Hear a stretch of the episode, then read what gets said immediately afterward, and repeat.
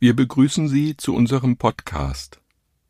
Friedrich Hölderlin hat ein dichterisches Werk hinterlassen, das überall auf der Welt gelesen wird.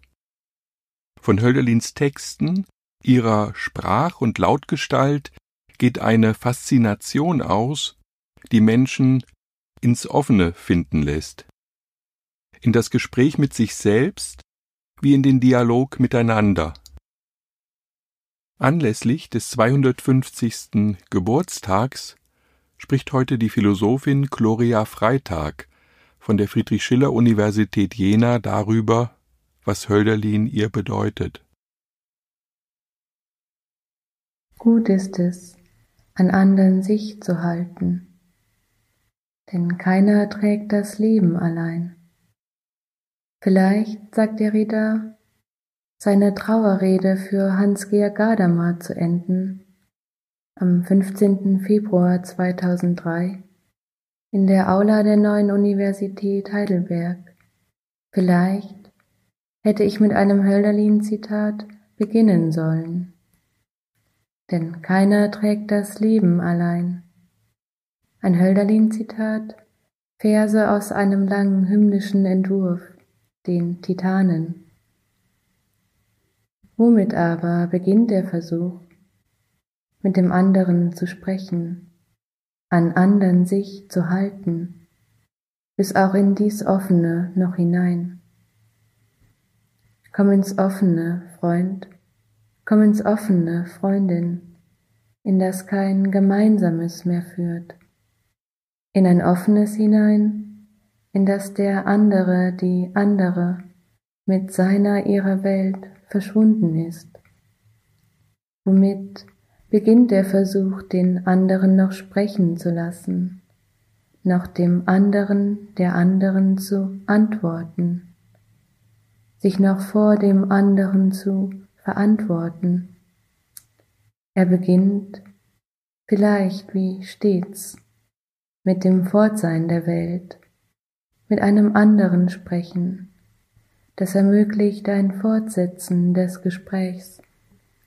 Mit einem Gedicht Paul Celans, mit seinem letzten Vers nach leeren Stellen, einem langen Schweigen. Die Welt ist fort, ich muss dich tragen, denn keiner trägt das Leben allein. Ich muss dich tragen, ich muss dich tragen, wenn die Welt fort ist, die deine gewiss. Wie aber kann ich dich dann noch halten, tragen, wenn die Welt fort ist? Und wie werde ich noch, werde ich noch über diesen Abgrund getragen, diesen Abgrund, den lässt dein Fortsein der Welt? Werde ich noch getragen von dir und meine Welt, von deiner, wenn die Welt fort ist und keiner, keiner das Leben allein trägt, allein erträgt. Große, glühende Wölbung, mit dem sich hinaus und hinwegwühlenden Schwarzgestirnschwarm, der verkieselten Stirn eines Widders, brenn ich dies Bild ein. Zwischen beiden Dichtern liegen heute ein Geburts- und ein Todesjahr, jähren sich zu unserem Jahresdatum der 250. Geburtstag des einen, der 50. Todestag des anderen Dichters. Zwischen beiden Gedichten liegen Geburt und Tod, liegen Anfang und Ende, liegen ein Himmel, ein Abgrund, liegt dazwischen fragend ein Zeichen, Wer wüsste den Weg nur vom einen zum andern, vom einen zum anderen? Aber zwischen Anfang und Ende liegt nichts, es liegt alles darin, es liegen Anfang und Ende ineinander, wie Liebende ineinander. Ist einbeschrieben in den Anfang das Ende, in die Geburt der Tod, in die Begegnung der Abschied ein Adieu ein Abschied auf immer. Wie lässt es sich herausschreiben, wenn ich dich tragen muss? Wie lässt das Ende aus dem Anfang sich herausschreiben, der Anfang aus dem Ende? Wie kann ich dich, mich halten, tragen, wenn keiner das Leben allein trägt, aber die Welt? Die Welt ist fort und wogegen dann? Wogegen dann nicht anrennen? Wogegen rennt er nicht an? Die Welt ist fort. Ich muss dich tragen. Nicht ist es aber die Zeit, noch sind sie unangebunden. Göttliches trifft Unteilnehmende nicht, dann mögen sie rechnen mit Delphi. Indessen gib in Feierstunden und dass ich ruhen möge, der Toten zu denken. Viele sind gestorben, Feldherren in alter Zeit und schöne Frauen und Dichter, und in neuer der Männer viel. Ich aber bin allein, und in den Ozean schiffend, die duftenden Inseln fragend, wohin sie sind. Wir werden dieses Gedicht erneut lesen, sagt der Reda. Wir werden versuchen zuzuhören. Wir werden versuchen zu antworten. Wir werden dieses Gedicht wieder und wieder lesen, wie in einem unwiderstehlichen Zwang und darin gehalten, werden wir die Verse wieder und wieder zitieren, zitieren und wieder zitieren, und es wird damit enden, dass wir die Stellen auswendig lernen, die wir nicht verstehen dass wir am Ende auswendig lernen, was wir nicht verstehen.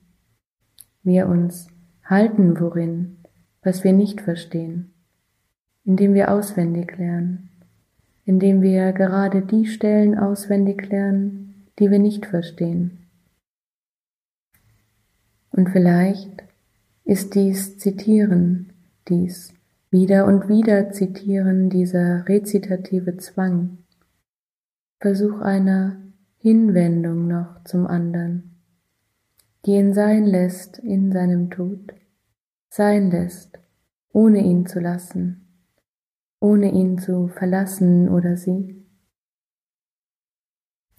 Wie Trauer muss ich dich tragen, dich in mir tragen wie ein Kind tragen.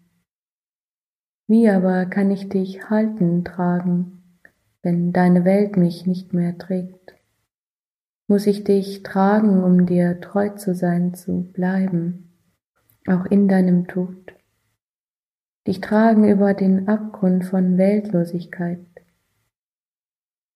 Eingebrannt in die Stirn dein Gedächtnis, kann ich nicht sehen, muss ich dich tragen.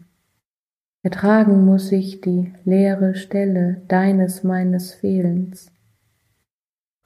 Es muss ich, sagt Derrida, eine gewisse Melancholie gegen die übliche Trauer auflehnen, die das Fehlen des anderen, der anderen, die das Ende seiner ihrer Welt in sich aufnimmt, nicht dich aufnimmt, statt deiner nur mehr mich erinnert. Eine gewisse Melancholie, die sich auflehnt gegen diese tragend aufnehmende Trauer, dass sie nicht erträgt um den anderen in seiner ihrer Andersheit, diesseits und jenseits dieser unerträglichen Offenheit, die nichts öffnet, die kieselnd dich verschließt, im unausräumbaren Fehlen seiner ihrer Welt noch sein zu lassen, ohne zu verlassen. Also tragen muss ich dich, denn gut ist an andern sich zu halten, denn keiner trägt, er trägt das Leben allein. Die Welt ist fort, ich muss dich tragen.